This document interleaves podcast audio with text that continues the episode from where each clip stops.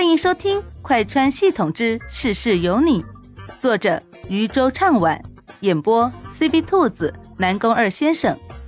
记得订阅哦。第二十三集，没有你想象的那些乱七八糟。说完之后，他便要离开，但是江慕天却径直抓住他的手。两人正纠缠的时候，江源凑了上来。他对着江慕天说道：“慕天，不如我们谈一谈吧。”江慕天不耐烦听他纠缠，一把甩开他的手。江源被他一甩，便直接摔到了地上。莫西西看得不忍心，想要上前去扶他，却直接被江慕天阻止了。“别理他，他最喜欢的就是装可怜。”虽然不知道江慕天为什么会突然这么说，但莫西西却觉得有一点点爽。这江源确实在他看来是挺渣的。正在他这样想的时候，便听一声暴怒传来：“你还是不是男人？竟然打女人！”说完之后，就见一个身影冲了过来，将地上的江源扶了起来。莫西西看着面前的男人。这又是哪位新人物呀？系统降落新人物，男配季灵玉一枚。季灵玉将地上的江源扶了起来，之后目光冷漠地看着面前的男人，眼中愤怒不已。你知不知道他这些年为了你都做了些什么？你竟然对他这么狠心！江慕天不知道面前突然窜出来指责他的人是谁，不过。他根本不感兴趣，对他来说，这两人都是十分吵闹的存在。他转头拉着莫西西就要走，而江源则是有些不甘心的叫住他：“难道你就真的不愿意原谅我吗？”江源哭得伤心欲绝，那一张漂亮的小脸蛋上全是眼泪，看着可怜的，有些悲伤。莫西西。自己都有些不忍心了，毕竟他总觉得看着江源哭，就好像是在看着自己哭一般。但男人却半点不为所动，他也不知道为什么，在看到这女人脸上的泪痕时，他一点都没有心疼的感觉，反倒是他不想让身边这个女孩子误会他。我说了，我们俩早就已经没有任何关系了。你以后也不用来找我，自己过好你自己的生活就是了。而且你身边从来都不缺少拥护者，难道不是吗？就算是少了我，也没有什么关系吧。说完这话之后，他便拉着莫西西离开了。而莫西西被迫被江慕天带上车之后，整个人都傻了。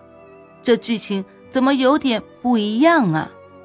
这时候，江慕天不是应该心疼的上前去扶住江源，而不是来这里哄他呀？你还在生我的气吗？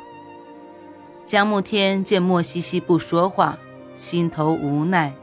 他知道这件事情对于莫西西来说是极其不开心的，并且让他难受的事情，但是他还可以解释的。我知道你肯定生气了。但是我可以向你解释的。我曾经跟他是青梅竹马，我们从十四岁就认识，但是早在几年前他就已经离开我了。那个时候我就已经决定了这辈子不会再接受他，不管你相不相信，我都要向你解释。你别离开我好不好？我不能没有你。见面前深情款款的江慕天，莫西西一时之间竟不知道。该做如何反应？这种时候，难道享受这种待遇的人不应该是女主吗？而且江源都摔倒了，江慕天竟然直接转身离开，这也太离谱了吧！他心中突然有了一种不好的感应，连忙问道：“小九，现在剧情怎么样了？不会又崩了吧？”小九的声音传来：“剧情线没有崩，你放心吧，现在是正常流程。毕竟总不能莫西西一回来，江慕天就欣然同他在一起了吧？所以中间得有点虐恋情深，这样才符合观众们的口味儿。听见这话，莫西西霎时松了口气。没问题就好，没问题就好。不过他现在想着，自己是不是得赶紧找个理由从这一堆破事中脱身了？毕竟现在他的戏份应该已经差不多要完结了。小九。你说我现在跟他提分手，他会答应吗？暂时先别吧，还不到你坚决要分手的时候。听见小九这么说，莫西西就知道自己的戏份还没有完。难道我还要做一回恶毒女配吗？他可做不来这样的事情。但是小说里好像都是这样的。在江源这个白月光回来之后。替身小白花总得做点什么事情才对。听见莫西西这话，小九立马打断他的想象：“你别胡思乱想，我们是正经的剧情线，没有你想象的那些乱七八糟。”莫西西觉得这正经的剧情线也正经不到哪里去，不过他也没再多说什么。好吧，既然如此，那我接下来要做什么？等待时机跟他提分手。听见小九的话，莫西西点点头，他面上一片淡定。虽然你跟我解释了，但是我一时半会还是有些接受不了。可以给我一点时间吗？见莫西西似乎有好转的意思，江慕天立马松了口气。好。我给你时间，你慢慢想。等你什么时候愿意接受我了，我再来找你，好不好？听见这江慕天卑微的语气，莫西西在心中啧啧了两声，但面上却表现得很是正常。好，你给我点时间。江慕天将莫西西送到楼下，要不要我上去跟你父母解释一下？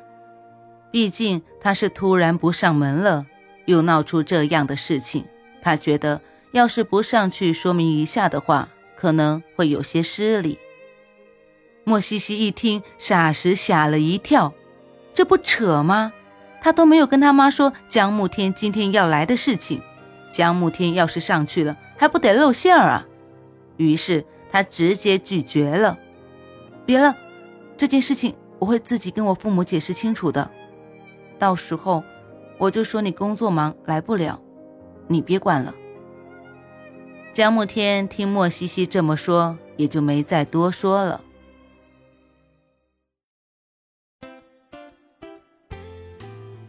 本集播讲完毕，感谢你的收听，也欢迎收听兔子的其他节目，强烈推荐精品多人有声剧《失忆老婆哪里逃》，越听越上头哦。